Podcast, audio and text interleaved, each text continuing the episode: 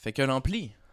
L'ampli, c'est un regroupement de personnes qui sont aussi intéressées à faire des podcasts qu'à faire une machine à faire des podcasts. Concrètement, ben, ça veut dire que pour l'ampli, euh, une balado-diffusion, c'est plus qu'un produit de consommation auditif. C'est pas juste une manière de raconter des histoires ou de diffuser une conversation entre amis. C'est, ou ça peut être, une plateforme à travers laquelle une communauté peut se rencontrer, apprendre et échanger.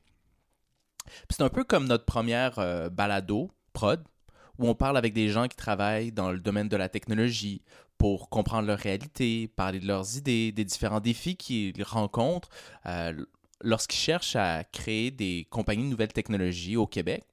Puis d'un autre côté, on pourrait aussi avoir des balados sur des sujets assez variés, euh, tant qu'il y a une, c'est une réalité que beaucoup de gens partagent, puis sur laquelle ça vaudrait la peine de s'attarder et euh, discuter. Donc ça peut être sur la vie, ça peut être sur l'amour, ça peut être sur euh, la transformation du milieu du travail. Euh, mais l'idée de base, c'est de rejoindre des gens, de leur permettre d'apprendre, puis d'échanger avec ces communautés. Donc, on peut comprendre comment l'Ampli, c'est pas nécessairement une compagnie ou un média traditionnel. Pour réussir, elle a besoin de, nouveaux processus, euh, elle a besoin d'une équipe de passionnés, elle a besoin d'outils qui vont lui permettre de réaliser cette vision-là.